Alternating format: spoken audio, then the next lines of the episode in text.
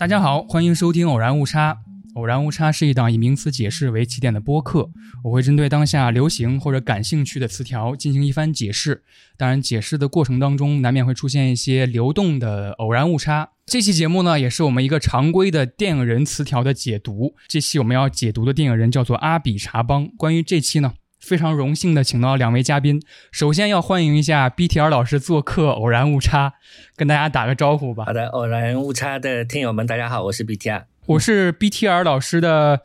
听众，可以说是我很早就听呃地铁坐过站，好像现在不叫这个名字了，对对叫做无边界小酒馆。对对对，我觉得这是一个很具有实验性质的播客节目，它会有各种声音，还会有一些虚构和非虚构交融杂糅的那个讲故事的感觉。呃，另一位嘉宾就是之前跟我做过节目的黑灯。哎，我又回来啦！对，我跟黑灯聊过一期盗版碟的节目。嗯其实邀请黑灯来，是因为六月底的时候，在黑灯的主场天津，黑灯和当地的独立线下放映的一个组织叫做戏比天大，他们办了一场《记忆》这部电影的线下放映，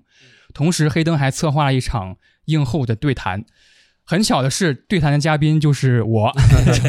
呃，我们当时觉得二十分钟没有聊尽兴，所以邀请 BTR 来，我们这次好好聊一聊这位电影人。BTR 老师应该跟我一样吧，是在六月底在大荧幕上看的《记忆》这部片子。对对对对，我很早以前就下载了盗版的，但是我一直没有看，因为我听说好像在大荧幕会有放。一般这种片子我都先下了再说，然后我就一直等到大荧幕看了第一遍，所以我也非常幸运能够在大荧幕上看第一遍这个片子。对对对，跟我的经验完全一致。我也是当时下载了资源，甚至后来还买买了一个九区的盗版碟，但是我就一直忍着没看，因为阿比查邦对我来说，它的声音设计是非常考究的。我觉得可能在家里边无法捉到那些声音设计。BTR 也是阿比查邦的影影迷，我非常有点紧张的发出了这个节目的邀约之后，其实 BTR 老师跟我说，他跟阿比查邦还有一些非常独特的经历。我们一会儿可以聊一聊。好的好的，按照我节目的惯例，我还是要对这个电影人做一个简单的解释。阿比查邦·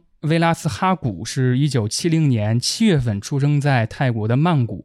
呃，他是一个巨蟹座，所以感情比较细腻。童年时候，他的父母是医生，他就随父母去往了泰国东北部的一个小城，叫做孔敬。大家如果看过他的另一部片子，叫做《幻梦墓园》，这个片子另外一个译名就叫做《爱在孔敬》。然后后来在泰国获得了建筑学本科的学士学位，九四年去美国芝加哥大学艺术学院攻读电影制作。反正我在简中的互联网查到资料，就是说阿比查邦在美国求学期间，受到了很多当时在美国先锋艺术家，比如说安迪沃霍尔的影响，然后开始了把影像作为装置也好，作为一种工具也好的探索。他在大学期间拍了很多实验性质的短片，比如说《第三世界》，大家可以去 B 站看一看，都是所谓的用了很多意象的手法，然后试图达到一种描述感觉的一个目的。两千年是他第一部长片，叫做《正午显影》，两年后导演了长片叫做《祝福》。两千零三年有一个非常特别的长片，叫做中文翻译叫做《铁鸡蝶网种情花》。我也是下载了这个资源看，我觉得很奇特，就是它非常泰国，但不非常阿比查邦。就是大家可以想象一下，阿比查邦如果拍一个，比如说特工片或者超级英雄片，大致就是这么一个感觉。然后，两千零四年是热带疾病，呃，两千零六年导演了《恋爱症候群》，一零年导演的这部能召回前世的布米叔叔是非常重要的一个节点，获得了戛纳的金棕榈大奖。两年后，他导演的长片叫做《湄公酒店》，呃，一直到二零二一年，他导演的这部片子叫做《记忆》，也是他第一次离开泰国，他这个比较熟悉的国度，来到了哥伦比亚的博哥大，跟迪尔达合作。这部片子也是在上个月在大陆公映，我没有非常密切的关注这个信息，但是上个月他好像拍了一个视频，感谢中国影迷，因为在全球范围内的票仓，中国是贡献了票房最多的一个国家。对，这是我们可能会先从《记忆》这部片子聊起，因为毕竟离我们最近，呃，记忆也最深刻。我想先请黑灯简单跟大家概述一下这个片子讲了一个什么故事。故事线特别简单，就是蒂尔达饰演的这个杰西卡啊、在一次睡梦中的巨响在这之后去寻找这个声音的来源这么一个故事。我更愿意把这个电影就是分到两部分，一分为二，以这个杰西卡踏上这个深山的这个。情景为界，前面呢，它是一个设置谜团的过程。嗯，然后在这之后呢，杰西卡见到呃另外一个比较重要的这个角色，对爱尔兰之后的进入另一个超现实的那个解密环节，这里边所有镜头的信息量是有一个非常大的反差的。呃，前面设置谜团这个环节，镜头信息量呃稀释的特别干净，然后到了后边呃，他会把这个信息量突然间的加大，就比如说嗯一些比较具象的，像是什么苍蝇啊落。在死于案板上，就是还有后边就是两个人在房间里边，呃，产生的那个连接的过程。我觉得刚才黑灯谈到的两点很重要，一个是它分成了两段。其实阿比查邦电影可以说绝大部分长篇都具有这个制式，就是两段式的结构。然后另外一个，刚才黑灯提到的，也是恰巧我想问。BTR 老师的一个问题，就是他在后半段，黑灯提到他的信息量有一个猛增，苍蝇的响声都会刻画到。当时看 BTR 对这部电影的豆瓣短评，我认为有一点描述非常准确，就击中了我的那种感觉。BTR 用了博尔赫斯的一个短篇小说，叫做。博闻强记的傅内斯，他恰巧形容了爱尔兰这个角色非常重要的一个角色。我不知道这是不是阿比查邦进入到南美的世界当中有一个很巧合的连接。呃，我想让 BTR 简单介绍一下他是如何联联想到这部短篇小说的，然后我会先做一个简单的解读，就是。《不问强记的傅内斯》这个短篇小说在讲什么？开头博尔赫斯就用了一句话：“傅内斯是超人的先驱者，他跟谁都不往来，但是他能像钟表一样随时能报出时间。”博尔赫斯写道：“傅内斯曾被一匹马摔到地上，他随即失去了知觉，而且又聋又哑。但是苏醒过之后，他就说傅内斯眼前一切都非常清晰和复杂，简直无法忍受。”呃，为什么叫博闻强记呢？就是我们看到桌子上有三个酒杯，但是弗内斯看到的是酒杯里葡萄酒原来的那个葡萄，葡萄藤上的所有枝条，一一串串的果实和每一个葡萄。他记得1882年4月份黎明时南向朝霞的形状，并把这个形状和记忆当中同他只见过一次的一本精装书的纹理做比较。我觉得写的很精妙，也请 BTR 老师简单聊一聊他对记忆和博闻强记这个形容的想法。好的呀，那个叫我写那个。豆瓣影评是在当天看完这个电影之后嘛，我就本能的想起了这个博尔赫斯·博文强记的傅内斯，但其实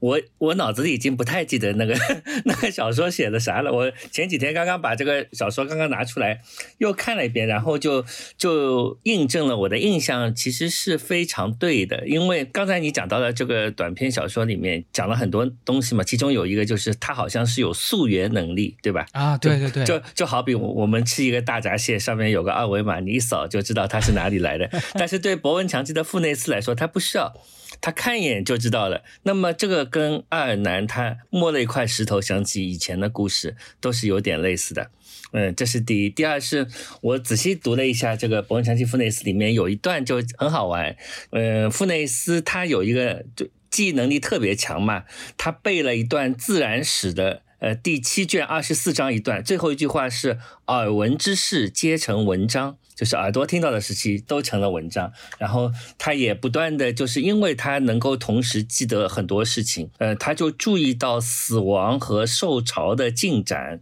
还不断看到腐烂、蛀牙和疲劳的悄悄的进程。我觉得这些简直就是对对记忆这个。谈到了腐烂，谈到了死亡，然后我觉得这个意象其实跟呃另外一个特别重要的维度就是时间有关，就是当一个人死亡的时候，他其实是一个时间塌缩了，就时间没了，那么所有的东西才在同一时候显现，所以所以到了这个后面，刚刚呃黑灯老师讲到那个信息量特别大，也是这个缘故，因为它的时间这个维度被抹平了。然后他就想，后来就听见了各种各样的声音，来自各个地方的声音，还有来自遥远的时空的这个声音。所以我觉得这一点，在这个呃，通过这个人物爱尔兰他的博闻强记，或者说其实是有这么一种真实的症状的，叫超忆症嘛。对对对对对。后来我就补看了那个，因为。呃，阿比查邦曾经提到他有一个 reference 的纪录片，我也去看了，就 BBC Four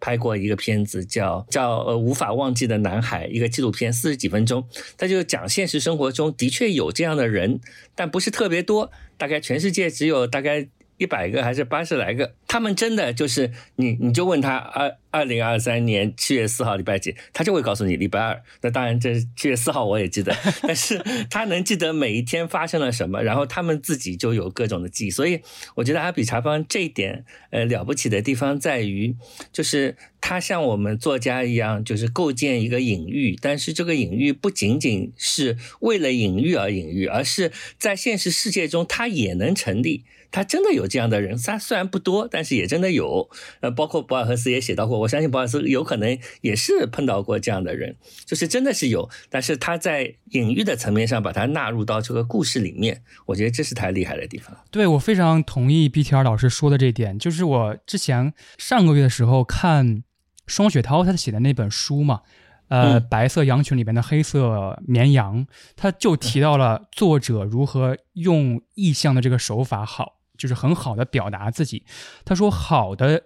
意象通常都是越具体越好。对，就是他说，如果你要想你要想写一个上帝，或者是想写一个女神的隐喻，你最好不要直接写上帝或者女神，你最好把它写成你的朋友，或者写成你的亲戚。比如说，他说他的小说里边写过一个毛主席的像，这个像在东北他生活的地方是确实存在的。如果把这个就是这个雕像作为一个隐喻的话，那可能就太。直白了，所以他当时用的手法就是说，他会写这个雕像周围有多少个守卫，这个守卫他们平时几点下班，几点换一次班，他们穿着是什么，这样把这个意象非常恰当的描写出来。我觉得这点是很同意的，B T R 老师的。而且 B T R 最开始提到的一点，我恰巧想到记忆里边有一个很小的段落，就是时间是坍缩的，不断的延展下去，这记忆就会。一直叠加。杰西卡在他找爱尔兰之前，他去了一次图书馆，嗯，然后他在图书馆里边翻阅的恰巧是一个好像是菌群，就是跟真菌植物相关的一个图鉴，然后他也没有任何台词和故事进展，他就是翻看。我觉得菌落这个概念有点像邦哥给我们。编织的那个记忆之网，就是一直一直慢慢的蔓延。说到博闻强记，我觉得不可忽视的一点就是记忆里边声音的这个元素。最开始黑灯提到的苍蝇落到那个鱼板上，那个声音都会展现。其实，在我看记忆之前，呃，我对它很感兴趣，但是又不想在电脑上看，所以我看了很多邦哥的采访。他在一个纽约电影节上采访，他就说，他第一次在波哥大这个城市生活的时候，他每天都是被汽车声叫醒的。他说，这个波哥大实在是非常具有强电影感的一个城市了，每天窗外都是汽车的轰鸣，都是鸟叫，甚至是人在吵架争执的声音，每天的声音都很庞杂。想问一下二位，对于记忆这部片子里边声音这个元素的刻画，毕竟。呃，吉吉卡在电影一开始是一个睡着的状态，然后他突然被一个他自己形容是一个大的混凝土球掉进了一个金属井里面的声音惊醒，然后他开始了漫长的漫游和探索。我想先问二位是如何看待声音这个？其实我看这电影呢，第一次看的是资源，我在看的时候是戴着耳机看的。很多东西啊，这个声音它你不戴耳机它听不到。我对我来讲比较印象比较深的几个地方啊，我先说这个。医院停车场那个汽车交响曲，就刚才秋实在那个刚才介绍里边，导演在采访的时候说过，在波哥大是被汽车声音吵醒。当时那块儿给我的感觉，我是觉得他这个声音非常有节奏感、层次感，而且从什么时间啊哪辆车开始，呃或者停止鸣叫的这个时间都是设计好的。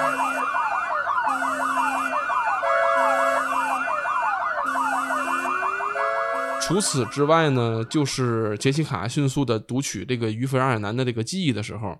呃，我觉得阿比查邦它比较高明的一点就就在这个地方，就是直接通过声音的方式来呈现爱尔兰的那个记忆点，呃，有争吵声，有各种环境声、打闹的声音，然后各种各种声音的铺垫，像连接上一个 U 盘一样。对对对，产生的连接，这是一个具象到声音的环节。呃，这里边儿我觉得也是导演在影片设计的声声响方面的一个巧思之一吧。它特别像是，嗯，就是他的首首作啊，《正午显影》这里边，当时我记得有一个卖鱼的一个卖鱼小妹，当时在呃讲述的时候，实际上他一边讲着，他平行剪辑的是他那个讲述故事的画面，但是声音的那个环境音还是讲述者的视角。对对对，有一个交叉时空的感觉。除此之外，还有两处，我觉得在第二遍在影院二刷的时候，我感触比较深的一点就是他那两个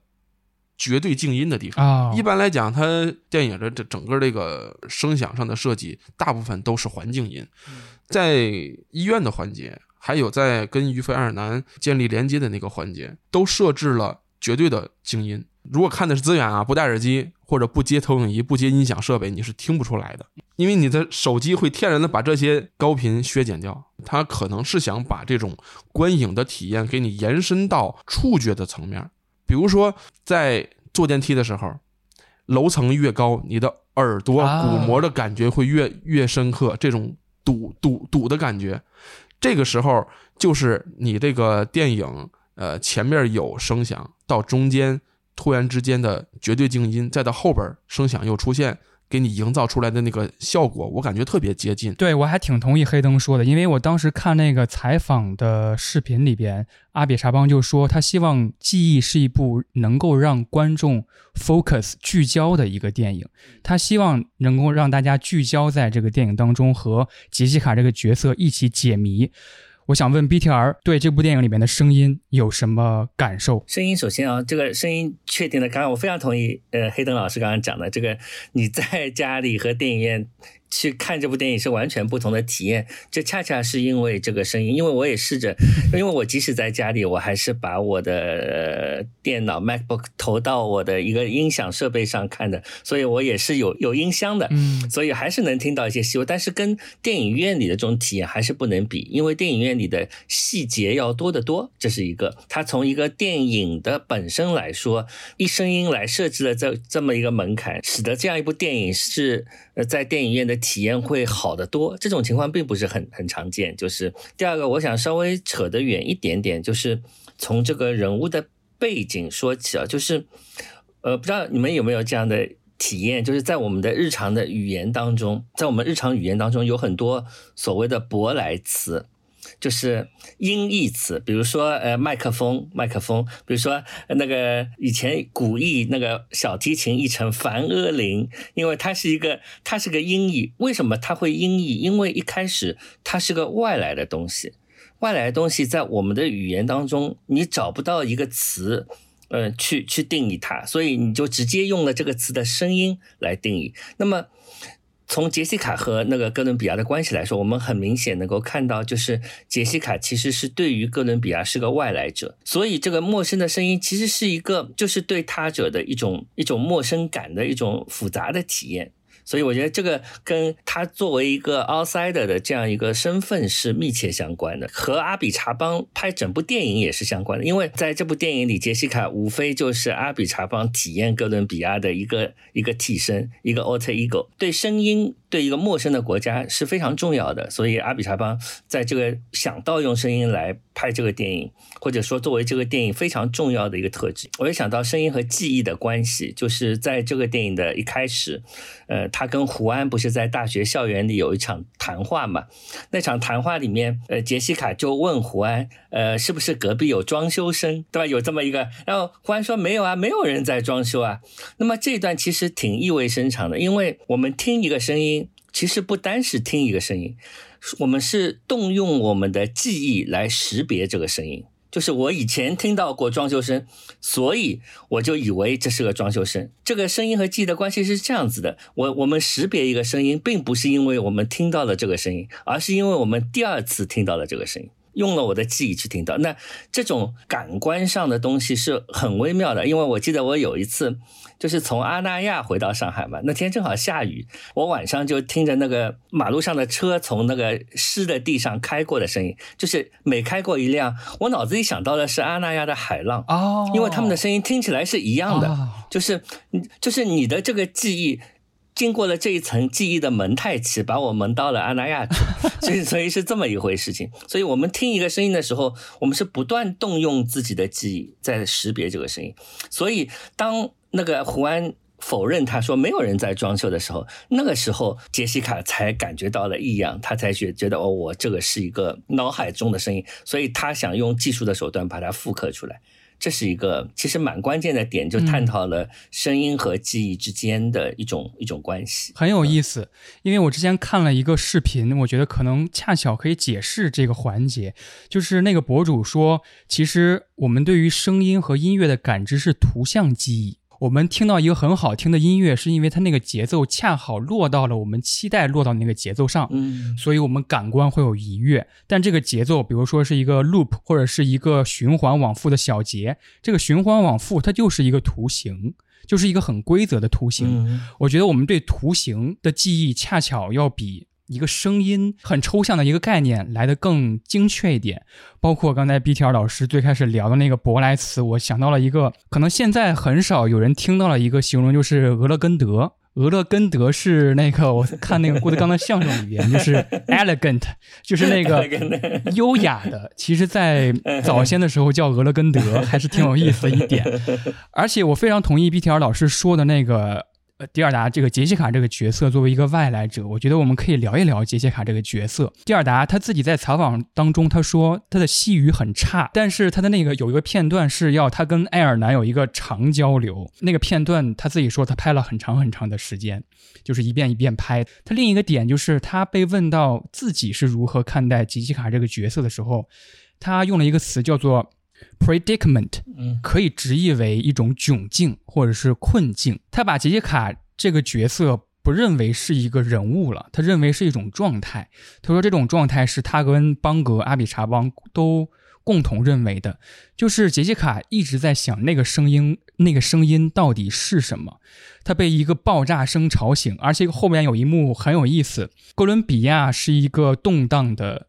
国度，然后有一幕是一个公车在路上爆胎了，他突然有一个人就卧倒了，然后那个声音结束之后，那个人就慌忙的逃跑了。作为一个 outsider，作为杰西卡最重要的一个算是人物小传吧，因为他本人有爆炸头综合症嘛，他脑海里。或者说，他一直有听到、幻听到一个巨大的爆炸声音，这个爆炸声音一直引导他开始旷日持久的解谜，直到他进入丛林和爱尔兰相见。我们也许可以说，信息量积攒到一定程度是一个，哎呀，耳朵有点塞住的感觉。但是我觉得，爆炸也许是另一个层面来解读他作为一个外来者，他心里边那种焦虑和焦躁。我不知道二位是如何看待杰西卡这个角色的，以及我还想问一点，就是这部片子虽然是阿比查邦离开了泰国这个国度拍的一个长片，二位是否能够看到一些阿比查邦他固有的一些电影的特征？那个杰西卡这个角色对于这个观众来讲，他更像是一把钥匙的，像一个侦探的角色。哎，对对对，我在比较涣散的时候，受到惊吓之后，我的注意力会更加集中。这个时候，可能贯穿影片的这个巨响会无时无刻的在提醒我别睡觉啊，意识往回拉一拉。不知道你有没有感觉到，就是它前几次还好，尤其到了后边，它每一声响的小结构的发声方式都不一样。啊，呃，我当时为了证明这一点，我把这个声音给你也知道，咱做播客的吧，都都有 采样出来了。对，都采样出来，然后看波形，我一看，的确是前几次几乎都差不多，到了后边它的波形每次都不一样，潜移默化的干扰你的注意力。可不可以这样理解？在前几次声音出现是杰西卡脑中的声音，在后几次巨响出现是他可能进入到丛林之后，他真实听到了。如果真实听到一个声音的话，肯定每次都不一样。对你随着剧情的推进，到了后边再铺垫你这个呃宇宙飞船的意象的时候，会呃显得不那么突兀。你注意到的他很阿比查邦的地方，就是在你之前看邦哥的电影里边，你觉得有一以贯之的特点，或或或者说某种元素元素，我觉得就就可能这种比较神秘的特质。啊？对，因为谈到神秘的特质，就是其中有一个摸不着头脑的情节，就是杰西卡在傍晚的时候，他好像要回家吧，他碰见了一只狗，然后他跟那个狗有一个长时间的对峙，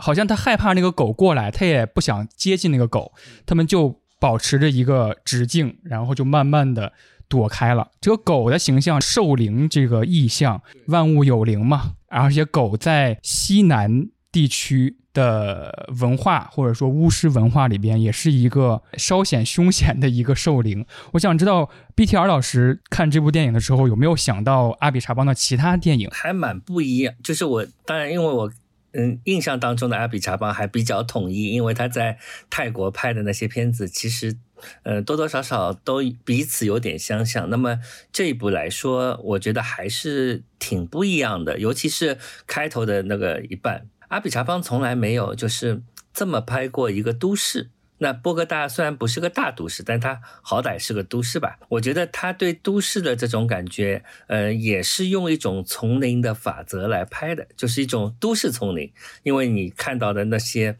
呃，我们经常说钢筋森林，那也是个森林。那都市里面的人也有一种，就有几个镜头有这种丛林感啊。一个是他们去。买那个冰柜，买完冰柜出来之后，不是马路上非常嘈杂，对，特别热闹的场景，这在阿比查邦电影里是非常少见的。然后他跟那个年轻的爱尔兰，不是两个人边说话在边走路嘛，然后就不时要避开一些人啊，然后两个人距离时短时长啊，这个当中两个人好像在进行一种在丛林里面穿梭的那种感觉是很强的。我觉得这一点来说是。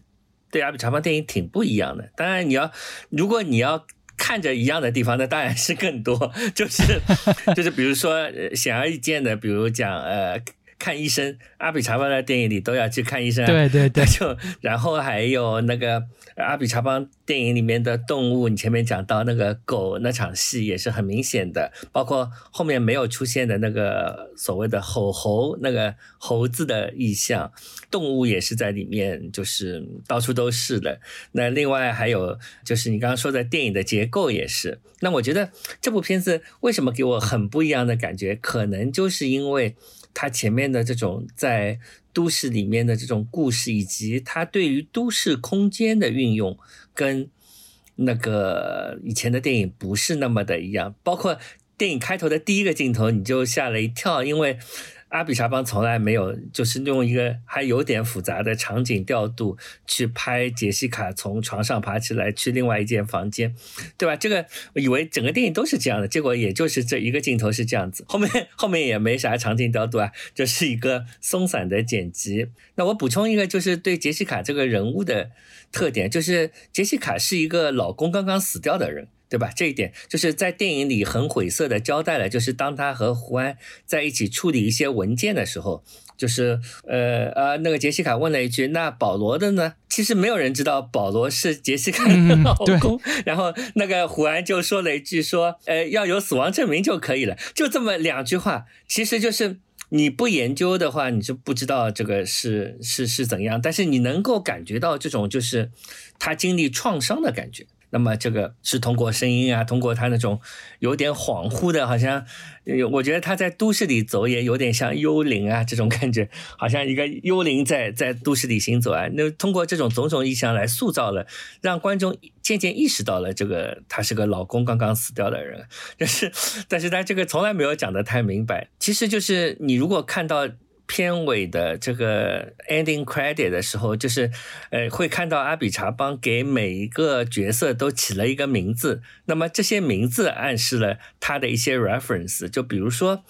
嗯，他这个杰西卡其实叫 Jessica Holland 嘛，这个杰西卡·荷兰的就是他他喜欢的另外一部僵尸片叫《与僵尸同行》的这个片子里的人物，他挪用了这个名字和里面的人物关系。那个片子里也有个女主角。生了毛病，然后她也有一个妹妹，她是女主角生了毛病，不是妹妹。然后这个女主角呃也有个老公，这个老公也是个拉美的庄园主，这个老公就叫保罗，啊，是这么来的。所以他通过了一个复杂的引用系统，你不知道那些东西，你是不知道保罗是她老公的。但是你说对这个电影重要吗？也有点重要，但也不是太重要。那你说他没交代清楚吗？就是。你如果仔细听呢，还是知道她老公死了的，但是这个对观众来说要求太高了，因为只有一句对白，没头没脑的，然后你也不知道这个是怎么回事情。也许这个电影就是诱惑我们再去看一遍。我觉得记忆的一个很有意思的点，就是你看完之后没有把这个电影忘记，好像在很长的一段时间里，我脑子里总想着这个里面的事情。这个故事在阿比查邦的脑子里是非常完整的，但他没有完完整整的跟你讲清楚，因为他觉得那些。情节那些细节不重要，所以他讲的都是重点。那么他反而会引起你对那个整个故事有一个更就是在脑子里萦绕不去，就变成了个记忆了，所以很神奇。嗯。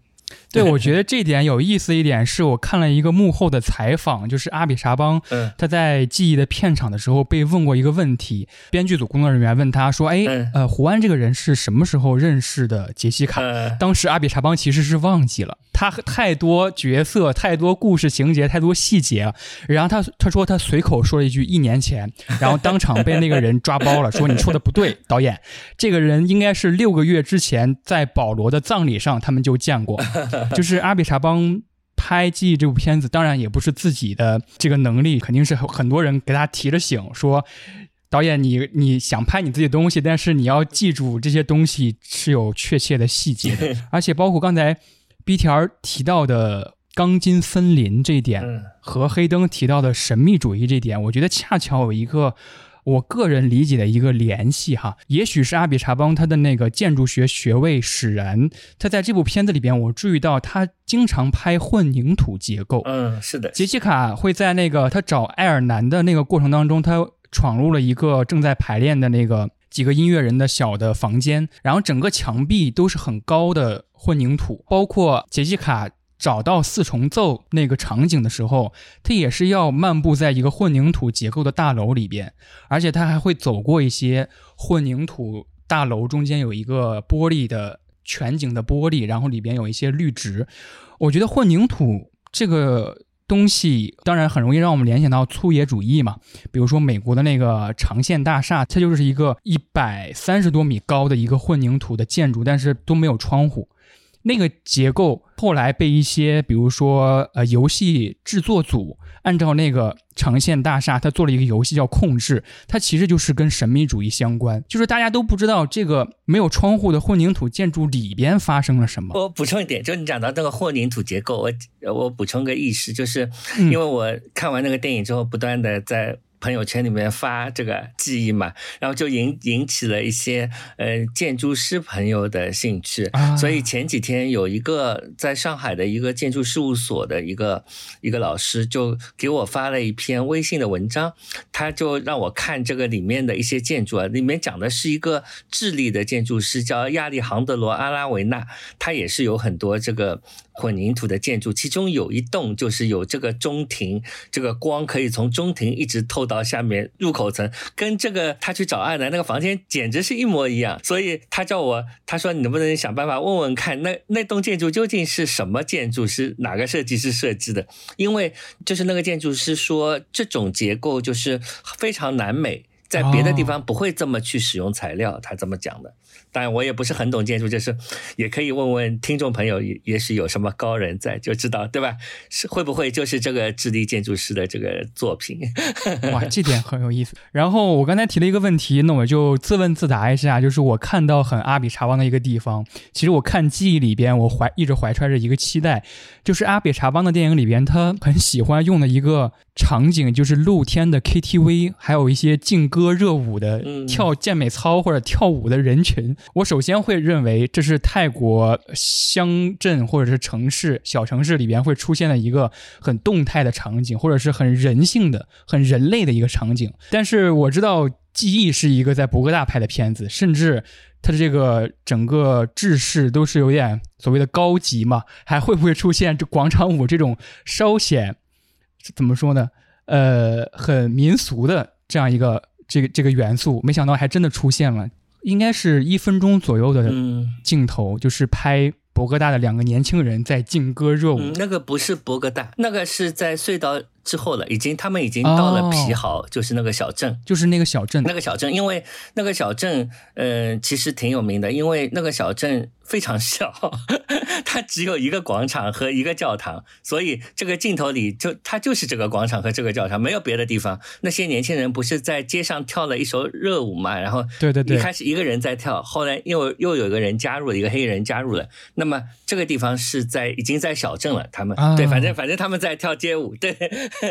跳街舞，对，而且呃，说起来有一点联系，就是这个片的监制之一是贾樟柯嘛，啊，对对对，贾樟柯的电影里边也很喜欢这种劲歌热舞的段落。然后接下来我们就可以从记忆当中走出去，然后慢速一下他其他的电影，看有没有一些比较鲜明的特征可以值得聊一聊的。我先抛砖引玉一下，我先聊一个电影，我非常喜欢，因为他用的这个叙事手法很独特，就是《正午显影》，他的第一部长片是一个黑白的电影，拍的时候阿比查邦是三十岁不到，二十九岁的时候。之前黑灯在呃聊的时候也提到，它是一个接力的叙事的一个方式。什么叫接力呢？就是由叙述者即兴的推动，他要拍一个故事，但是这个故事呢是带有民间传说的性质，根据不同的讲述人身份文化不同，他在讲这个故事当中肯定有即兴的部分，有点像博尔赫斯的小径分叉的花园那样，就是不断的在支路上。弯弯绕绕，然后最后通到了一个我们可能阿比查邦自己也没有料到的地方。正午显影一开始模拟一台车的主观视角，然后它穿梭在正午之后的街道，然后人潮很拥挤，有时候车前面会突然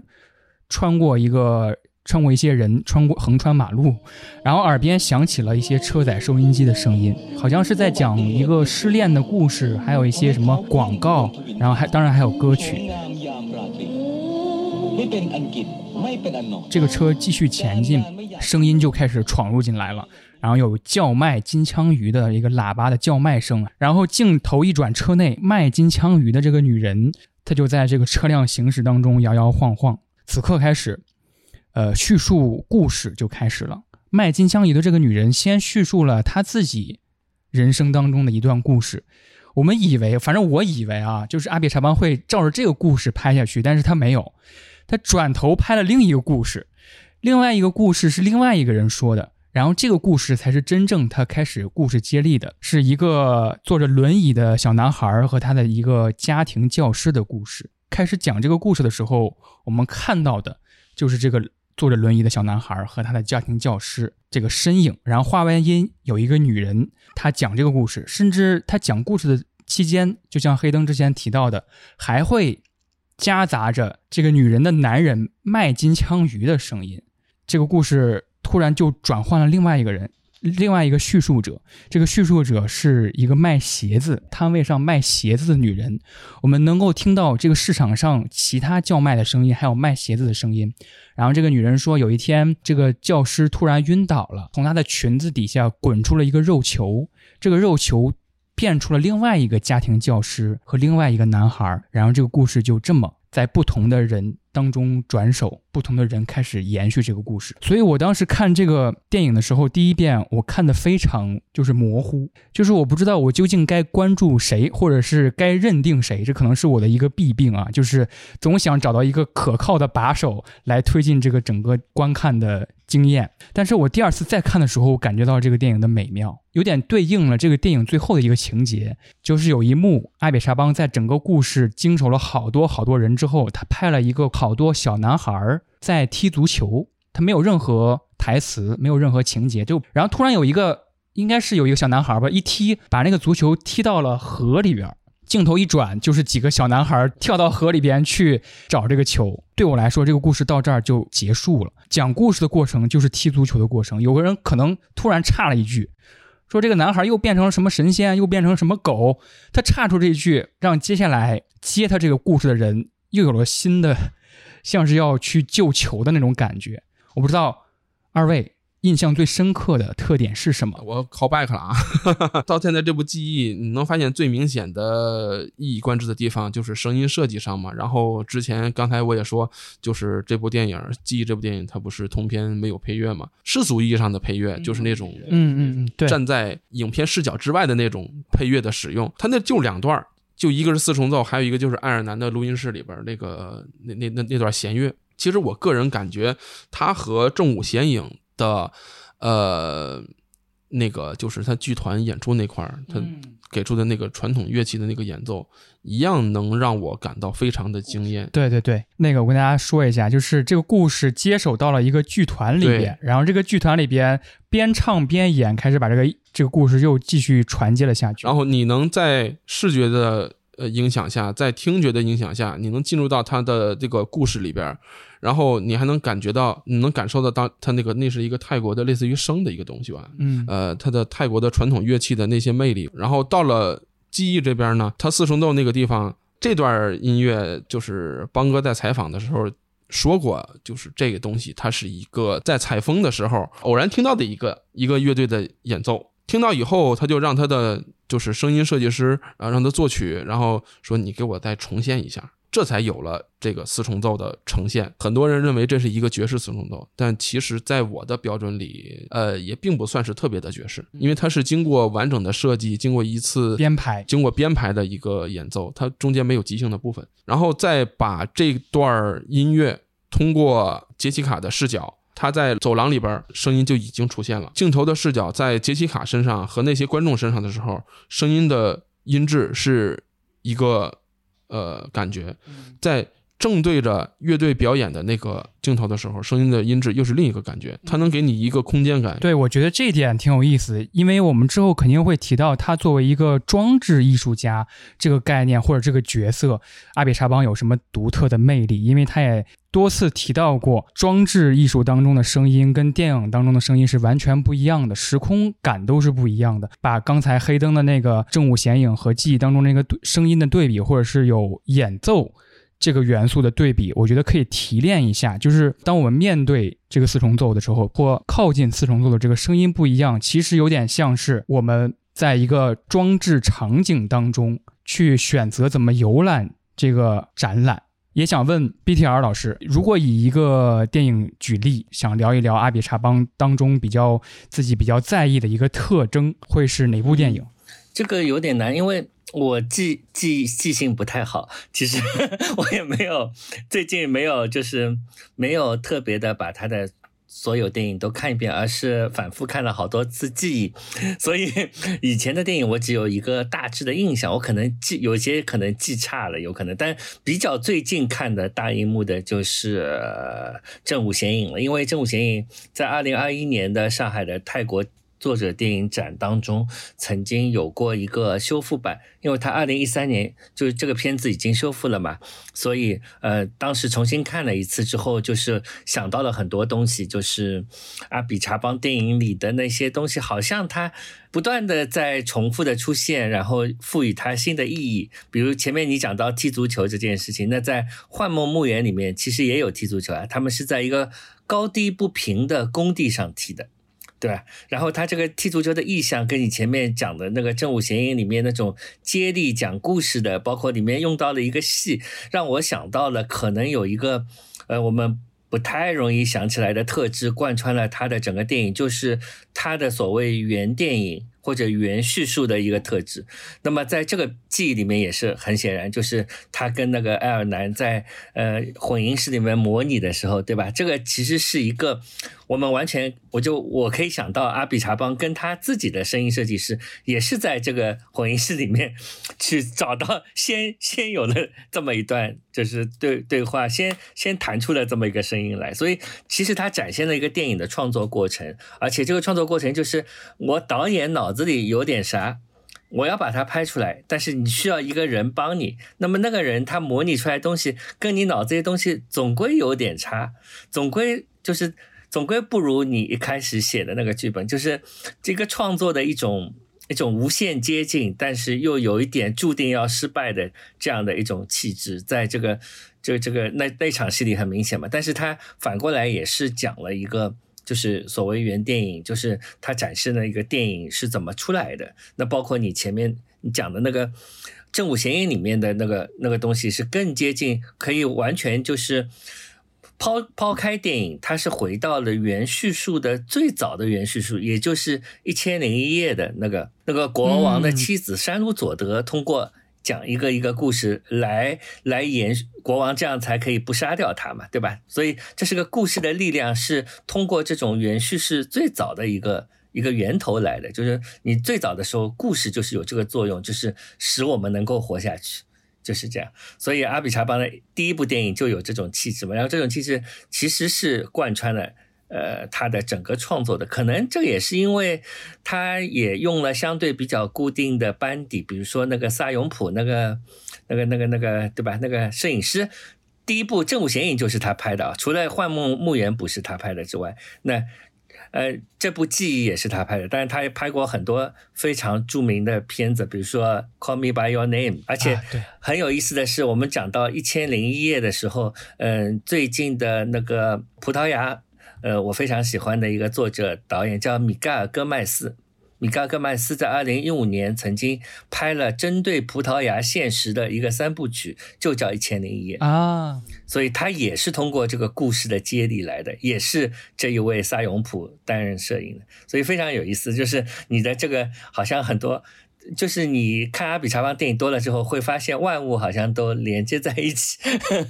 就是有有这么一种。那么这个声音，其实你如果硬要讲这个“棒”的一声哪里来的，那阿比查邦采访里当然是说他他说他自己脑子里也有一个类似的声音，对吧？以前有过。但是你如果仔细看，在那个《综合症与一百年》当中啊，那个片子叫就有一个。中文译名叫啥来着？恋爱症候群啊，对对对对对，反正就哎，对他原本的名字叫《综合症与一百年》嘛。那里面其实有一个小男孩一直在打一个网球，这个网球不断撞击到这个诊所的墙壁上，就发出这个声音，嘣嘣嘣。其实这些声音可能是贯穿在阿比查邦的脑子里的。那前面你讲到他在艺术和电影之间的一个两边都有创作嘛，所以有的时候他甚至在两边就是在做电影的研究工作的时候。他创作的一些艺术作品，或者在拍电影的过程当中，因为那个记忆，当时呃一六年的那个展览，一一七年的那个展览里面，已经已经有蒂尔达斯文登了，就是那个就他拍了一些试验的东西，已经把它作为艺术已经推出了，包括他在皮豪的那个，就是有几张摄影作品，就是以那个呃记忆里面那个图书馆的那个摄影师。名字命名的叫埃弗列啥啥的来着的，我背背不出来。反正那个摄影师有个特点，大家你看那个电影时不是注意到吗？他有个影影子一样的东西，经常出现在画面里，像幽灵一样的一个背影啊什么的。就是后来为了更加凸显这个背影，阿比查邦不是还把这个展厅里的灯还关了嘛？关了之后，就是斯文顿的那个剪影跟这个照片里的这个黑影，就是形成了一种很明确的对应。这个对应不是偶然的，就是你在阿比查邦一。一六年的那个香格纳的那个展览里面有一组记忆的照片，就是他安排了一个模特，就是站在这个皮豪的那个场景下面，也有这么一个影子，就是这样子。你也看出他的那个概念其实很早就有了，但是他慢慢的发展。比如说一六年的时候，他是想把这个申报变成一个视觉化的一个白色圆形。出现在这个画面当中的，所以当时有一组照片，现现在大家还有的卖的，就是那个画廊里展的，就是那个当中有一个圆的画面当中有一个白色的圆形。后来他渐渐的就觉得阿比查邦有一个口头禅，就是他说什么东西都 too much，就是就是电影里面你演的就太过了，这个东西又太过了，那么这个图形对他来说也太过了，所以他后来在电影里就抛弃了。这么一种视觉化的方法，来回到了完全使用声音这种方法来呈现这个这个音爆，所以我觉得这个你要把他的艺术创作和他的那个那个电影结合起来看，就更有意思了。就是你会发现他的一个思维过程，他一开始是怎么想的，后来渐渐的就把一些比较强的、比较呃花哨的、有点 tricky 的那些东西都留到了美术馆里，然后把比较平实的那些更。更平实、更这样的东西就留在了那个电影里面。当时那个里面就是有好几个，你要说电影里的那些特质，那展览里面都有，包括就是他有不是跟那个坂本龙一对第一束光呃合作第一束光嘛，第一束光他就是把摄像机交给了很多人，让他们去拍拍一个什么东西，拍他们的梦梦境，好像还是怎么样，睡着的，反正睡着的东西，对吧？对，那个跟呃你前面说《正午闲映》里面那种叙事接力其实差不多的呀，就是一种就是要挖掘每个人自身的一种记忆，或者说一种故事，呃，来形成一种集体的东西。像这种气质，就是贯穿在以前和现在，贯穿在艺术和电影里面，就是好像都是打通的。对他来说，所以我觉得他是作者型很强的一个导演。就是你不是那个。呃，提纲里有一个很好的词，就是这个东西很阿比查邦的，就是当一个人的名字可以用作形容词的时候，说明他的风格很强，是的，对吧？哇，刚才 BTR 老师提到了很多很多点，我一直在频频点头啊。从最开始 BTR 说他在爱尔兰的那个工作室找寻那个声音究竟是什么，他一直在形容，我觉得这个形容的过程是非常的美妙的，因为他们在用一个很学院。很理性的方式去寻找一个很感性的东西，他甚至其中有一幕就是他那个采样的那几个 sample 里边都写了很具体的东西，比如说啊，一个棒球棍击打在一个穿卫衣人的肚子上的声音，我觉得是一个用理性的手法去接近一个感性的东西。BTR 老师提到原电影这个概念，其实在《正午闲影》里边有一个很魔幻现实的一个情节，就是阿比查邦突然走到了镜头前。呃，那个演员说：“哎，现在是摄影机停了吗？” 然后阿比查邦说：“对，停了。”然后他们就开始自由活动，说：“啊，一会儿中午吃什么？”然后其中一个小男孩说：“这个片酬什么时候能给我？我要给我的奶奶。”而且扮演 坐轮椅的那个小男孩突然从那个轮椅上站了起来，奇妙 混乱，但没有让我跳脱出整个电影的叙事的一个场景。呃，然后刚才 BTR。后续提到的一个展览，我觉得需要做一个前情提要，就是二零一六年在上海的香格纳有这么一个展览，就是阿比查邦的很多艺术作品纪念碑，那个展览叫纪念碑，所以这个名，哎，对，这个名字也很重要，因为这个记忆里面其实也有好多纪念碑。第一次听爱尔兰那个乐队。那个音乐的时候，就坐在一个纪念碑下。那个纪念碑是哥白尼的纪念碑。这个哥白尼的纪念碑其实是一个，这个说起来也，这个纪念碑，我用那个 Google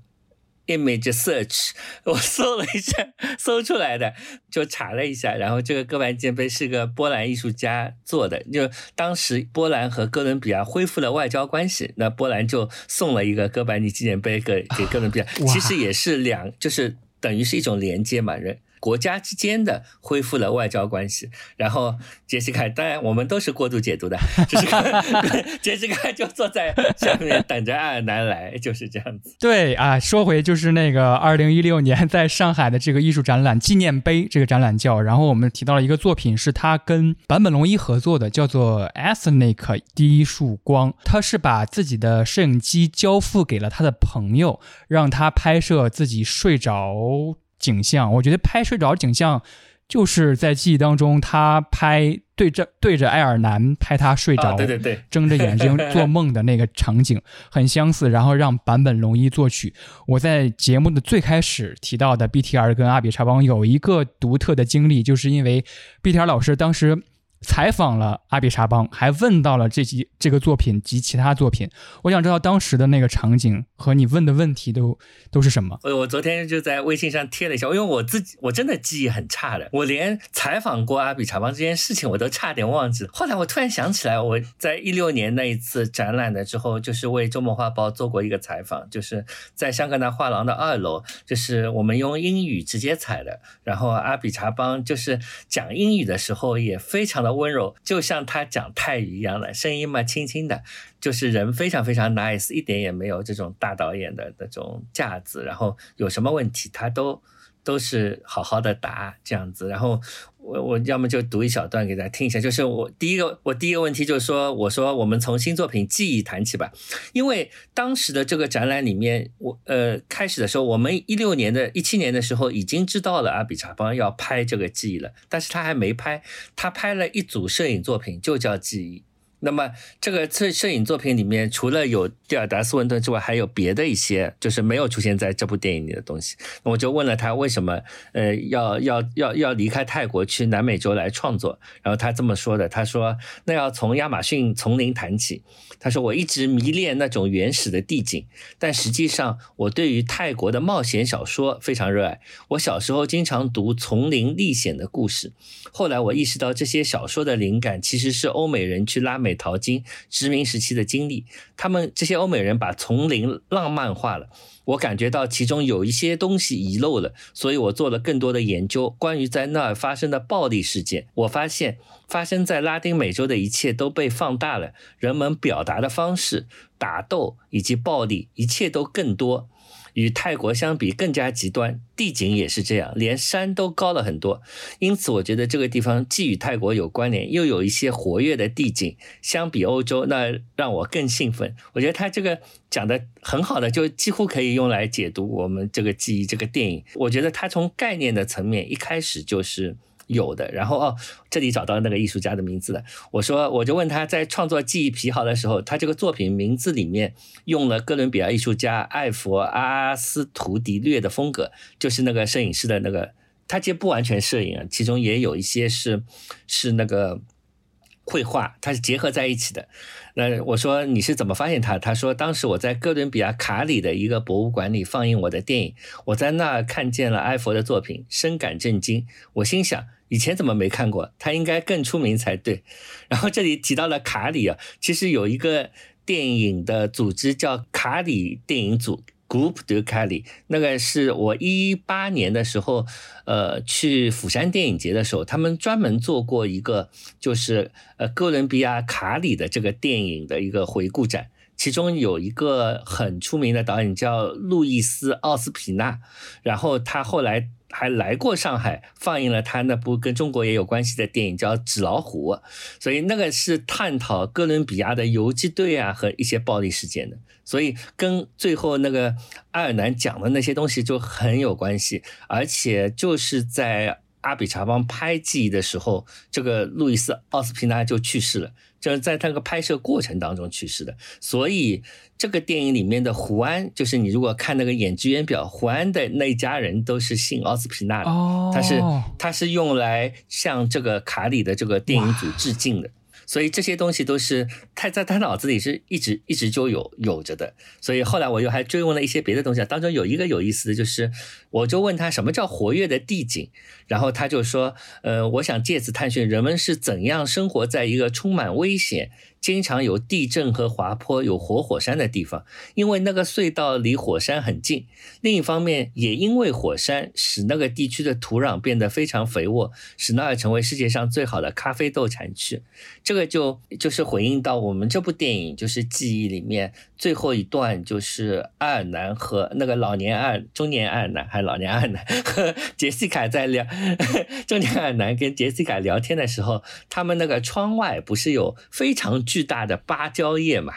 你看那个芭蕉叶，那个芭蕉叶就是要和咖啡豆的灌木一起种的哦，就是他们两样东西是彼此搭的，因为那个是提供了什么水分、营养什么的，然后这样咖啡豆才会长得更好，所以那个地方就是跟火山以及地震所有的东西都是相相关的，所以阿比查邦提到这种活跃的地景，包括那个。活火山啊什么的，跟那个隧道之间所有的东西都好像关联在一起了，包括这个就是造这个隧道所会引起的那些呃污染，他在那个最后一个镜头里也隐约提到嘛，就说要下雨了，然后什么里面有一些什么我们也不懂的元元素，对吧？金属元素就会污染水啊什么的。当时我当时采访的时候，其实并没有看过机，对吧？他还没拍呢。所以我就我当时也就是把这些东西记下来，我也不明所以。然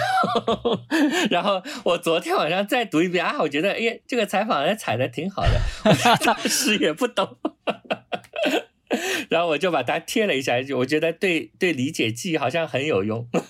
是的，是的，呃，包括这个隧道，我可能要主要提及就是阿比查邦对于一些特殊场所的迷恋，包括 BTR 最开始提到的，他从亚马逊丛林谈起，其实丛林和森林是他。电影当中太常见，甚至是必须的一个一个元素。进入到丛林，也象征着某种隐喻，就是人和动物之界一个界限。我们从城市当中走到了丛林。呃，西方媒体在场刊里边总会提到一个形容词，叫做阴景 （soundscape）。啊，soundscape。比如说，我们在看《召回前世》的布米叔叔的电影，一开始你先看到的，或者是先感受到的，不是画面，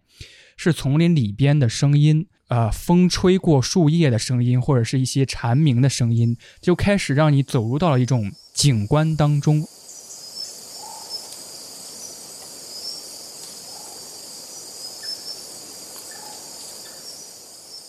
我们中国人说风景是风景，但是英文里面是 landscape，是个地景。对对对，对吧？但其实它用的是是声景，其实是声音的那个景，所以我觉得这个。在不同的语言当中切换本身就有点奥妙了，就是外国人的那个地景很实啊，地景就是 landscape。我们说风景的时候已经有点虚了，我觉得风景这个词可以把这个音景或者声景来。纳入进进来，就是其实是一种空嘛，就是你闭上眼，你闭上眼的时候听声音，你反而看见了一些别的东西，看见了更多的东西。我觉得，所以这个这个这个词用的其实挺有用的，而且在最后的一幕里面格外的强烈，就是他们手摸在一起，握握。接触在一起的时候，通过触觉，然后来呃听到的这个整个景色，好像是一种很遥远的时间跨度很大的那又有点像电台节目。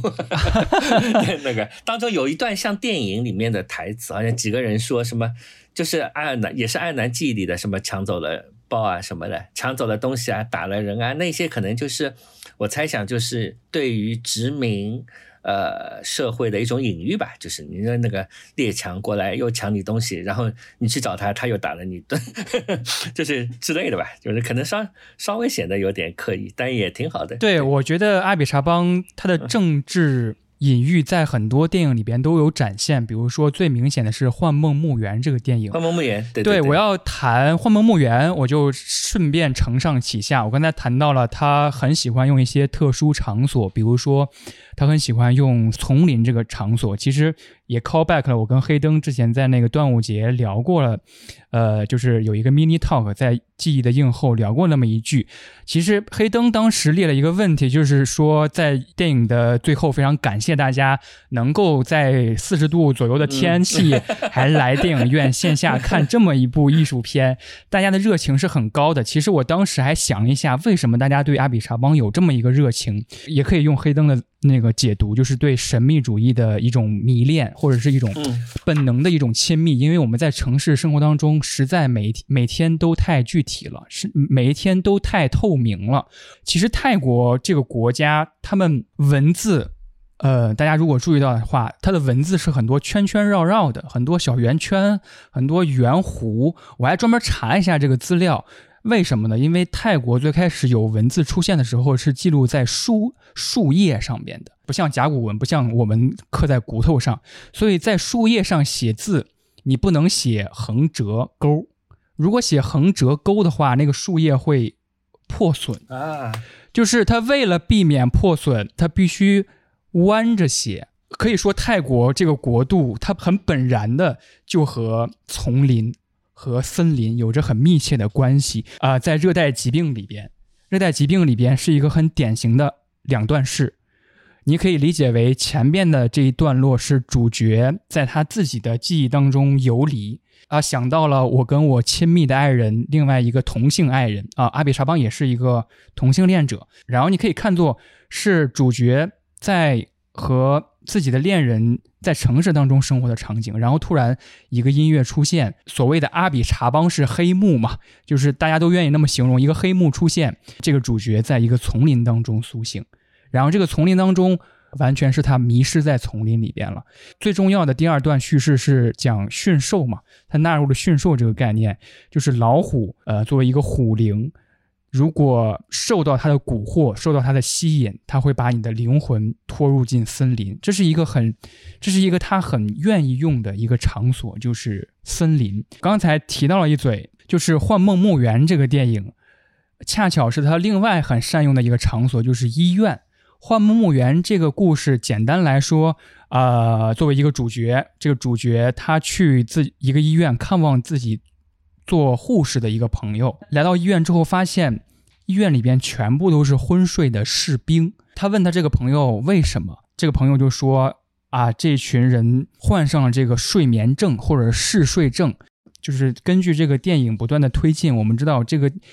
医院也不是非常传统或者是典型的医院，它就建在一个泰国以前国王的一个墓陵上。这些士兵他昏睡的原因也被电影带出来了，就是他在梦里边打仗，睡着的这个状态有点介于生和死之间。阿比查邦治疗这些睡着的士兵的方式也很特殊，他会在每一个床边竖一个霓虹灯管，来表示这个士兵睡眠的这个呼吸的状态。所以我觉得这个医院既像医院又不太像医院。体现在另一个电影里边，就是那个恋爱症候群嘛，它也是一个二段式的电影。前半段他拍的是现世的一个泰国的医院的场景，然后有人问诊；然后在这个电影的后半段，阿比查邦拍的是一个未来的这个医院的场景，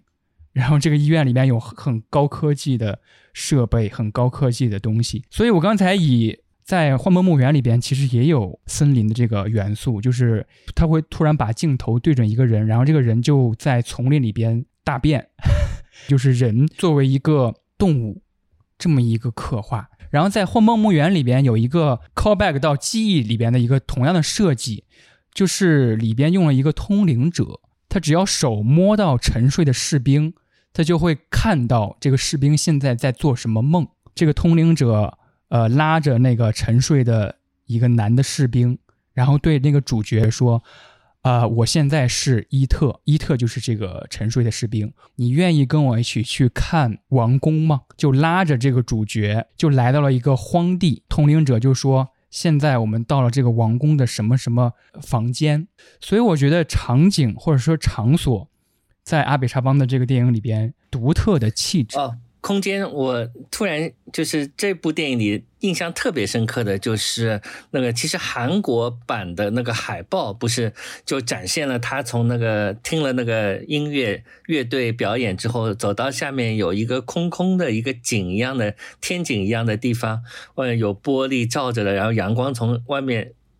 呃，那个射进来嘛，就是那个空间对我来说印象特别深。那个空间里面其实啥都没有，有一些 小小的草啊什么，可能只有一些光吧。我觉得他要展现的大概就是光吧，就是在在在那一个里面，而且呃，斯文顿走过之后，这个镜头还停在那个当中很久。这一幕的光线让我特别特别印象深刻，就是他为什么要塑造这么一种光线，我以以及这种光线，呃，当这个呃蒂尔达斯文登走过的时候，有一种整个人都显出有一种这种雕塑的感觉，这种这种雕塑的感觉，在最近的一些就是比较新的电影人，我也挺喜欢的一个葡萄牙导演佩德罗科斯塔，大家如果看过他的电影的话，就是他经常用一种光线来去塑造一个人物，而且是不讲话的，就对。佩罗科斯塔的好几部电影里面都是，包括《马前》以及最近的一部那个叫什么《维塔利娜瓦瓦雷拉》一九年的洛加诺的金奖的那一部片子里面，就是他拍的那一个葡萄牙街区的人，那个地方就是呃黑黑的嘛，然后这个只有一个光源照过来，但这个光会塑造出这么一个像雕塑一样的去去塑造一个人。那在这一幕里面，这个记忆里面也是这一幕里面的。特别强，当然后面也有一点啊，就是在那个，呃，老中年爱尔兰的家里面，这个光线的这种感觉也很强，所以我觉得光可能是跟空间是搭的，跟你前面讲的那个，你前面分析的那个幻梦木影，我觉得讲的非常好，就是光线和这个病人之间的关系，在这个记忆里也有啊，就是那个妹妹凯伦不是在医院里面，杰西卡拉开了一点点这个窗帘，然后有一束光就打在她的脸上。就是那一幕也其实很像《幻梦墓园》里的场景，所以我觉得可能那一个刚刚说的那个空间是用来展现，因为那个空间好像这个光有一种注入到这个天井里面的这样一种感觉，这是光使这个空间好像就变成了一个。有形的光本来是一个抽象的光，所以我觉得那一幕可能特别特别屌。其实刚才那个毕泰尔老师说那个佩德罗科斯塔这个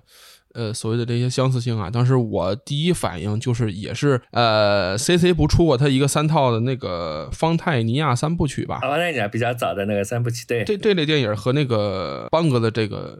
气质也是有点像。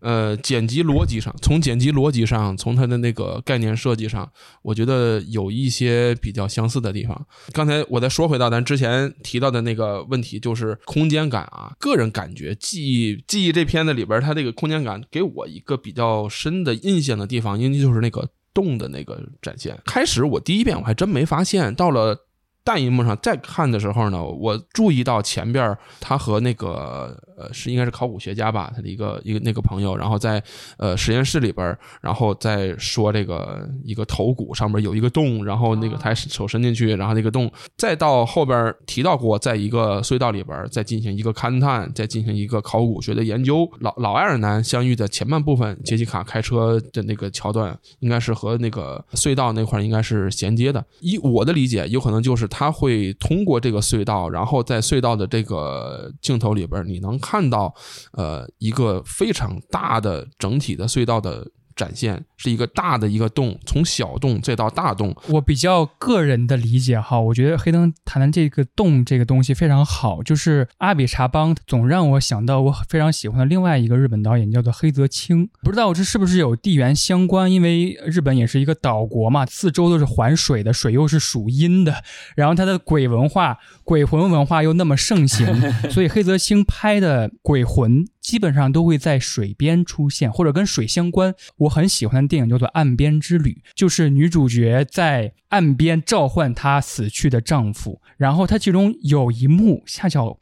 就是跟你这个洞相衔接了，就是这个女主角她在这个河边召唤她死去丈夫的灵魂的一个地方，然后她在这个河边有一个和水的对峙，就是看这个水。然后他看这个水呢，看是一个具体的东西，就是水底的一个洞，这个洞是很黑的。然后镜头慢慢拉近，有点像是库布里克凝视，有这么一个手法，就是我们他会拍向一个。空洞的黑的景深很深的地方，然后让观众和角色一起凝视这个洞。本能的想法，我就突然想到的是那个张律啊，就是张律的电影里有很多隧道的，就是在那个，尤其是在那个《咏鹅》《咏鹅》里面，就是两个人谈恋爱嘛，就是你你从一个地方穿过一个隧道去那个地方，那个地方就不一样了。它好像是一种过去、现在、现实、虚构，一种现实和梦境之间的，就洞是一种。穿越的桥梁，所以在这个记忆里面也是一样的，就是你出现在这个洞的场景之后，呃，那个整个片子的不一样了嘛，它从城市到了一个小镇上，从都市到了一个森林里的，这个当中的一种转换是通过像洞一样的东西实现的。最初这个头骨的那个洞的时候，它也是恶灵出入的地方。那个杰西卡的手就小心翼翼的要穿过这个洞的时候，还拍的很悬疑的 那个，我以为会发生什么不得了的事，但也没有。对，说起隧道，我觉得我想到了，很容易想到了侯孝贤，他很擅长在拍列车后视的视角，然后突然一个隧道很开阔的场景，然后通过这个隧道，好像我们回到了一个时空里边。时间的一项，对对对，时间的一项，对对。比干也很善用呃列车这个意象。好，我们从具体的几个元素，比如说场景，比如说这个很细节的这个洞的这个刻画，再往里慢速提炼了三个概念。第一个概念就是驯兽，我在之前的聊天里边也聊到了，就是阿比查邦他首先是认为万物有灵的，他在他的电影当中也。很频繁的使用丛林当中，包括牛啊，包括老虎啊这些动物的意象。我用驯兽这个动作，而不是说兽灵这个概念，其实是在热带疾病里边，它的第二段开头介绍那么一个民间的传说，其实讲的就是如何驯服兽灵，如何驯服老虎灵。呃这个这个故事。呃，当然驯兽的这个概念，我们也可以认为阿比查邦一直在拍的就是人作为这么一个生物是如何和自己本能产生出的欲望有斗争的。热带疾病那个故事，其实在前半段的时候和主角很亲密的那个伴侣，后半段的时候才明白那是一个虎灵化身的这个男性不断的。像是勾引也好，亲密的那种邀约也好，其实都是靠向丛林，慢慢落魂吧，可以说是。然后在后半段的时候，有一个镜头是他在丛林当中突然一抬头，看到了树上有一个巨象的老虎，然后这个老虎在跟他对视。呃，在这一刻，我认为是阿比查邦拍出了一种摄魂的感觉，因为那个时候主角一言不发，他是一个跪着的状态。被驯服的状态，驯兽不成反被驯嘛，可能也是跟阿比查邦他这个母语文化的一些根源性有关系。因为本身佛教国家都对一些生灵也好，对周边的环境也好，都是建立一个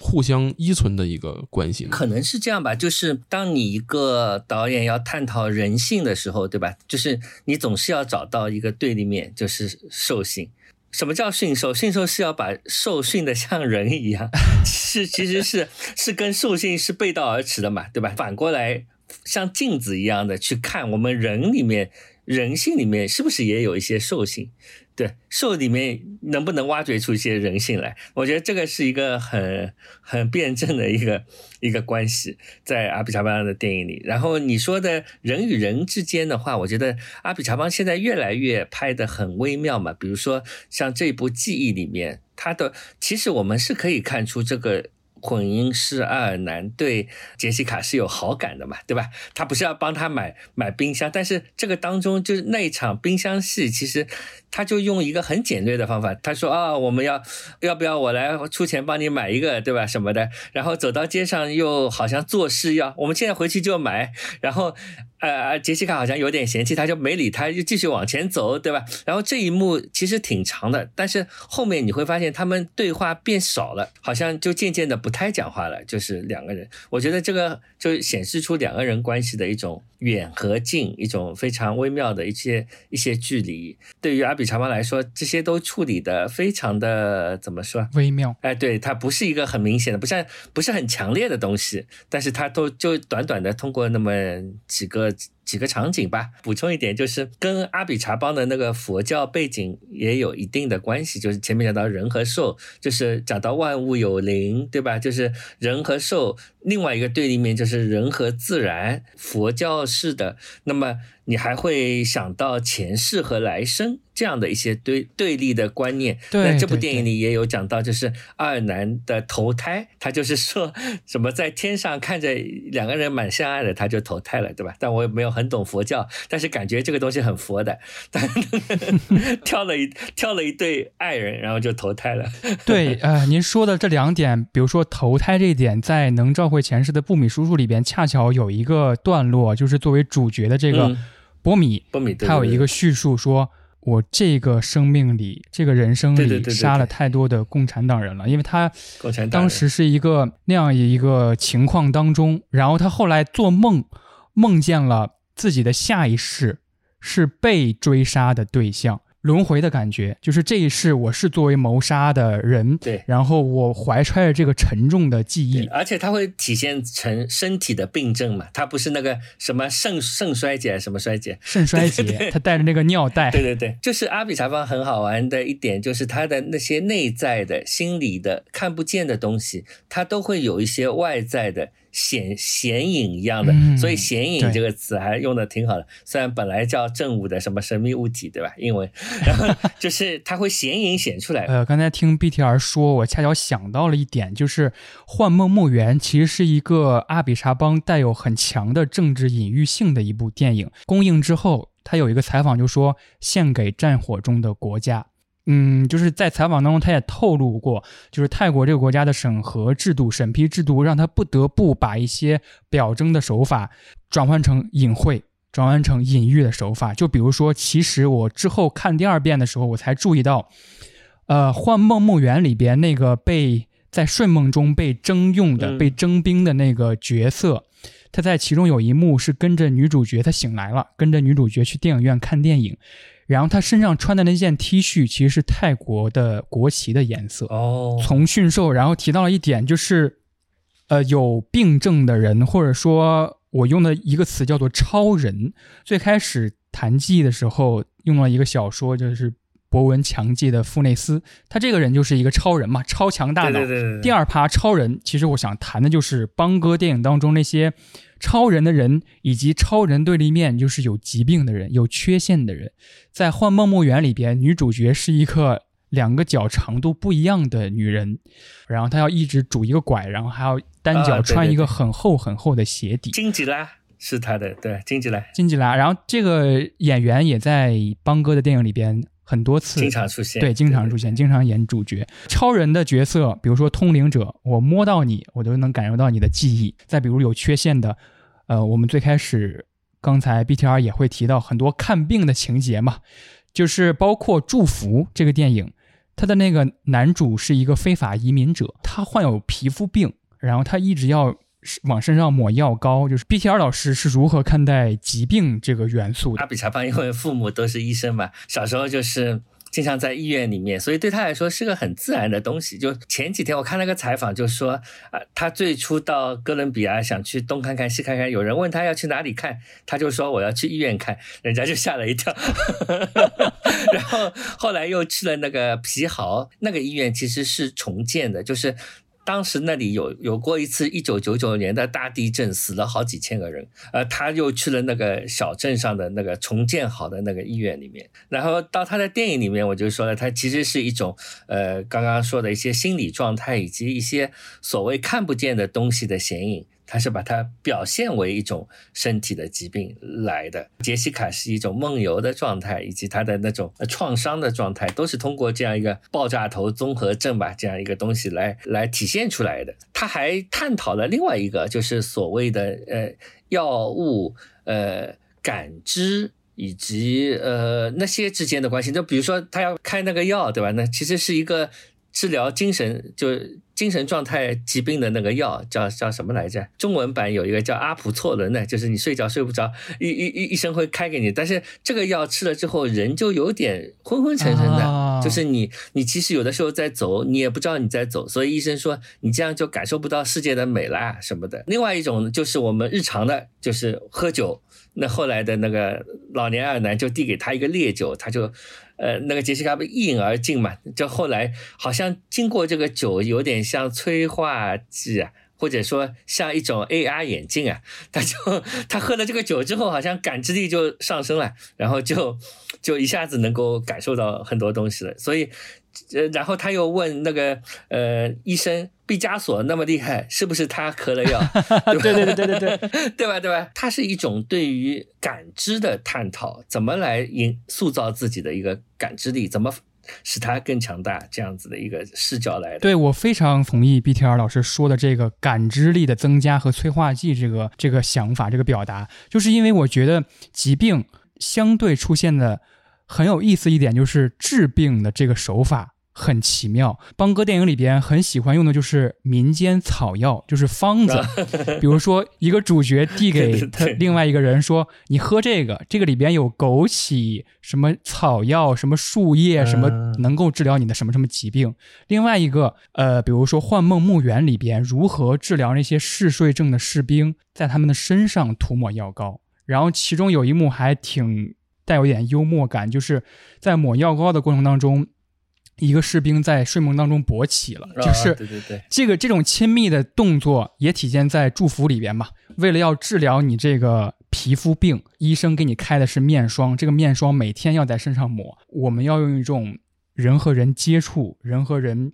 连接的方式来治病。找到方子，我补充一个补充一个东西，就是就是前面讲阿比查邦拍记忆有一个重要的 reference，就是有一部片子叫《与僵尸同行》嘛，就是我前面讲的那部片子里面有一个非常好玩的，就是关于治病的。段落，就是嗯，他们看起来当地有一个就是信巫毒术的一个，很多人都是信巫毒的，然后他经常搞很多仪式，好搞很多仪式来治病，然后很多人呢病就治好了，然后后来他就发现这个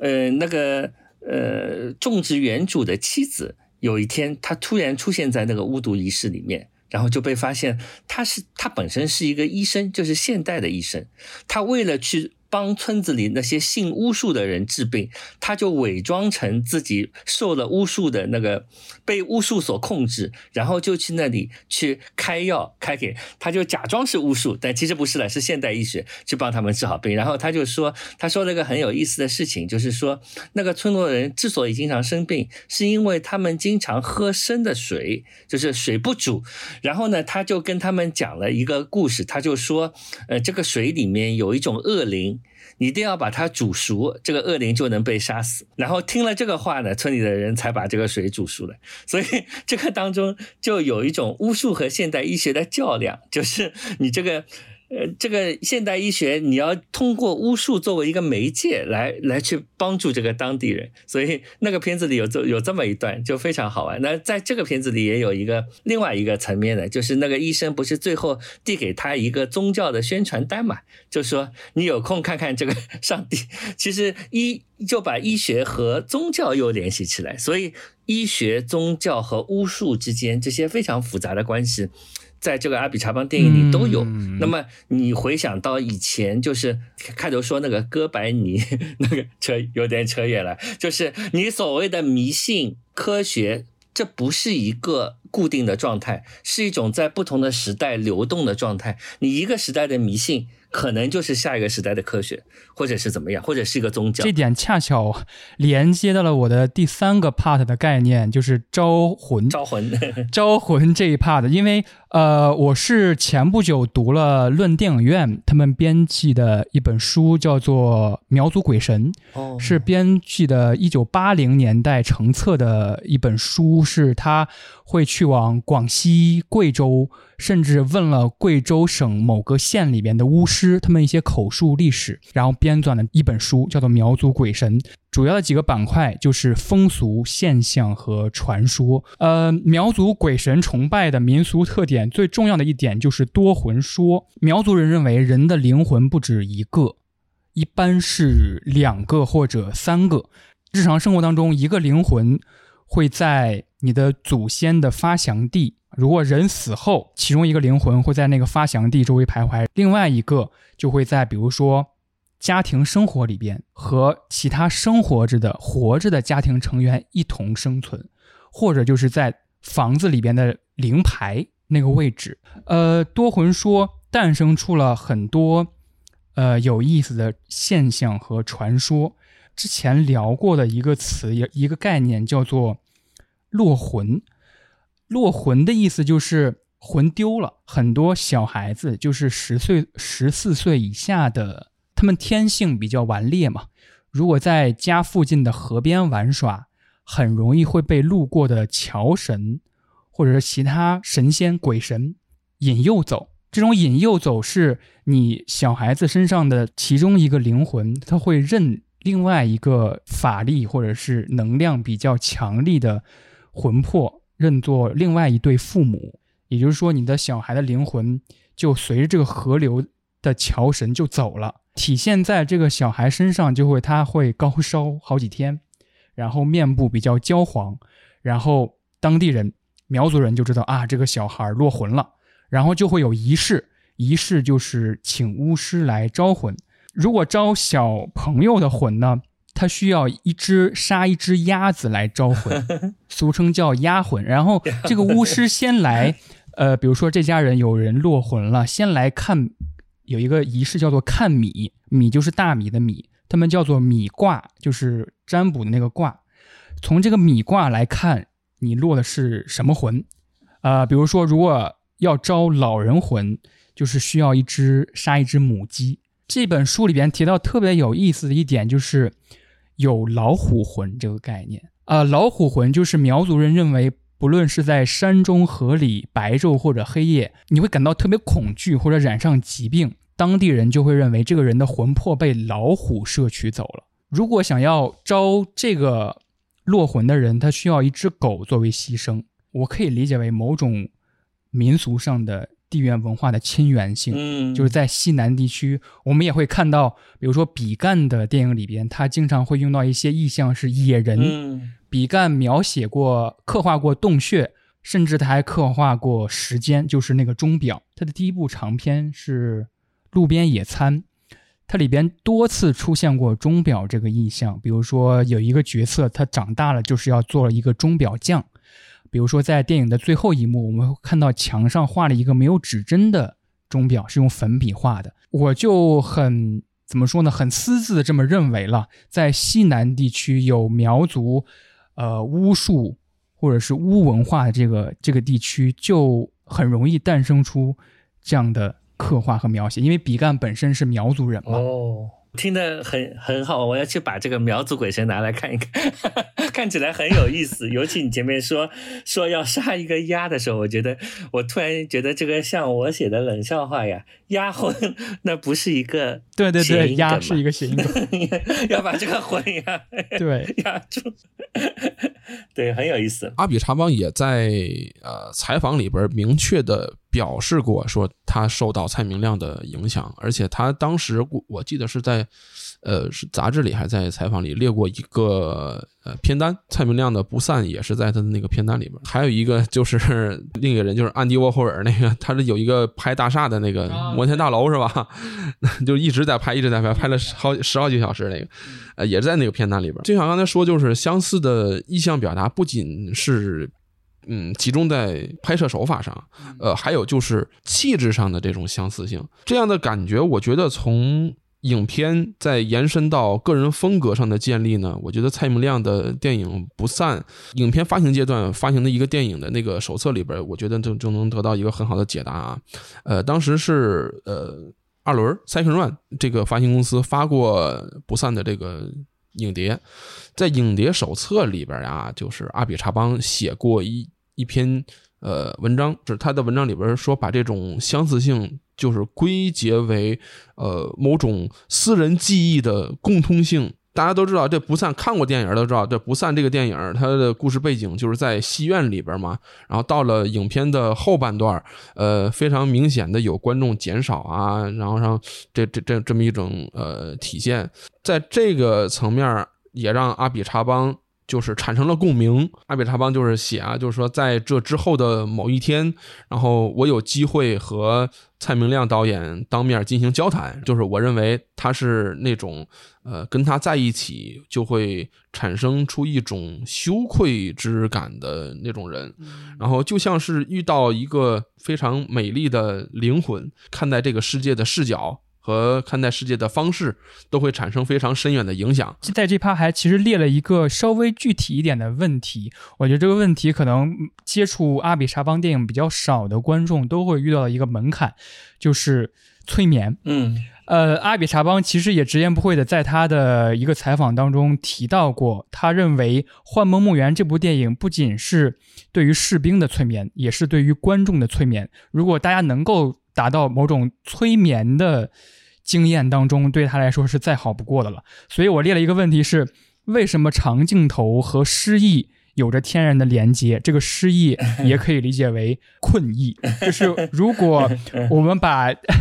阿比查邦的某种拍摄手法再表就是表象一点，他长镜头很容易联想到蔡明亮嘛。蔡明亮他很多电影都会被评为缓慢电影，他其实自己也有一个跟这个理念的对峙。在一个论大学的论坛上面，他说，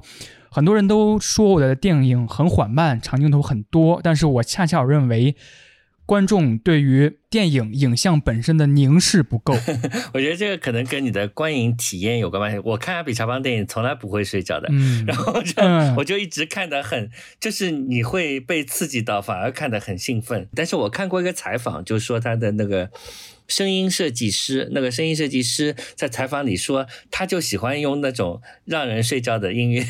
在阿贝查邦的电影，所以这个电电影里面有一种节奏是，呃，但看有的片子我我自己想了想，我看什么片子会睡着？有一部片子我每次看都睡着的，就是阿巴斯的有一部叫拍非洲的，叫非洲什么 A B C 啊，我忘记了，反正就是这个片子，它当中有一段这种非洲的鼓点，就是鼓鼓声，哦然后我每一次都必然在同样的地方睡过去的。所以这个就是你，我不管怎么样精神好，看到这一段我就睡着了，就是是一种非常神神秘的，就是每个人可能有一个催眠点，然后在这个点你就被催到了。慢电影或者长镜头是一个非常宽泛的概念，就是对每个导演来说是非常非常不一样的，包括他每一个电影也是非常不一样。那《记忆》这部片子来说，它的镜头是比较少的。就是说，你可以看到它没有没有那种通常意义上的蒙太奇，嗯所谓库里肖夫效应那种蒙太奇，就是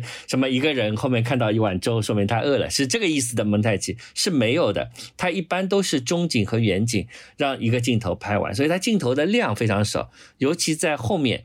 就是越来越长了嘛，跟老年爱尔兰的。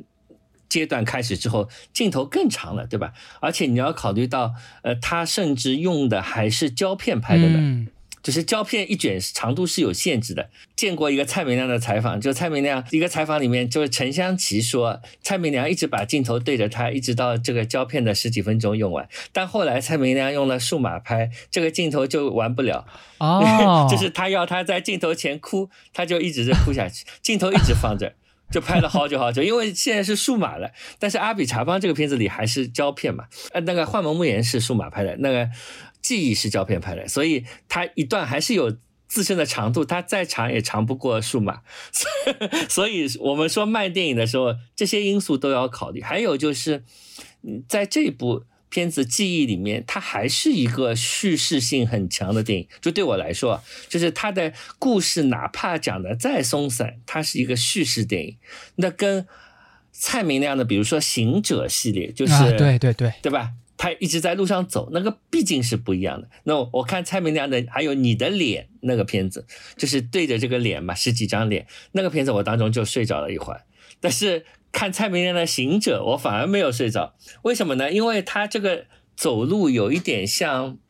他会发生关系，就是路上路上还有其他人看他们走，然后他走过的地方又有意义，所以你会进入了一种冥想的状态。就是我看蔡明亮电影不会睡着，但是呢，我也没有真的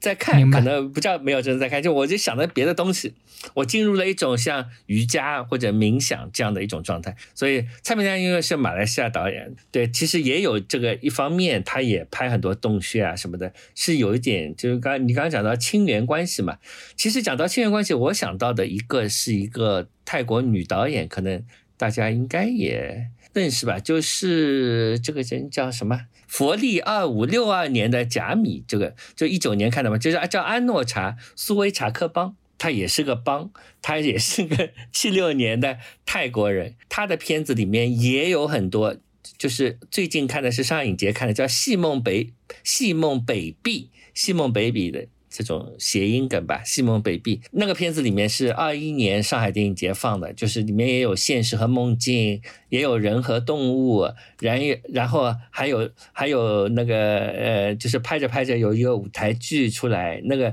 可能它是呈现出阿比查邦对下一也不叫下一代，就跟他也差不多，比他稍微年轻一点的一些泰国的其他的那个创作者的一种影响吧。苏维查克邦最有名的是零九年一个片子叫《俗物人间》。也纪录片色彩也很浓，也有些宗教的色彩啊什么的。我能想到的跟阿比查邦比较像的，但是我倒反而觉得，呃，可能蔡明亮对阿比查邦的影响是一种蔡明亮电影里的幽灵，是有点像一种电影的幽灵，就是你的啊，我明白了，呃不散是一种电影本身的一种幽灵。就是您看一个电影里边，它有一个古典，然后那个鼓点，嗯您总是频频的在那个古典那个桥段睡着。我是之前听了一个节目，是初学者电台聊呃当代城市神秘学纸巾的一个单集里边，它里边有一个研究萨满教的 一个嘉宾嗯，他说过那么一点，说萨满教的那些巫师，他会用萨满鼓这个法器，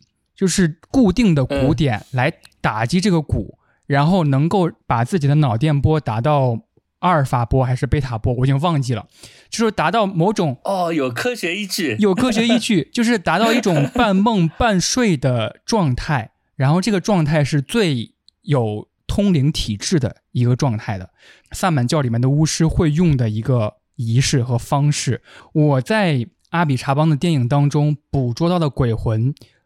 很特殊，这也是让我睡不着的地方，因为他的鬼魂是非常非常具体的。比如说，布米叔叔，他是一个灵猴的外形，然后讲着波松，就是他呃儿子的人话那样一个形象。呃，阿慧也是一个真实的人在旁边展现。比如说，另外一部电影《幻梦墓园》里边，女主角去供奉一个泰国的神仙之后的一个场景里边。突然有两个女士走到了女主角面前，跟她聊着闲白。突然说了一句：“非常感谢你给我们的，呃，小动物的小雕像。”然后那个女主角愣了一下：“你说什么？”她说：“我就是那两个仙女。”她在《恋爱症候群》那个电影里边，这个电影行至三分之二的段落，有一个长镜头。这个长镜头是什么？就是在医院那个房间里边，呃，一个中年的妇女，他对着一个病人，他说：“我来给你治治病。”然后他就把这个手放到了他的头上，然后放到头上说：“现在我在用一个叫查克拉的一个疗法，就是头是最吸太阳光能量的地方。现在你就开始想象，你的所有能量都汇集到那个头上。”这个长镜头对着他拍了几分钟，我在那一刻突然就好像感官打开了一般，就是我总感觉我的能量在向某处汇集，然后越看越精神。呃，非常感谢两位老师，聊得很开心。以那个播客的传统时长来讲，咱这也算是一个长镜头了，两个多小时了都。有道理，有道理。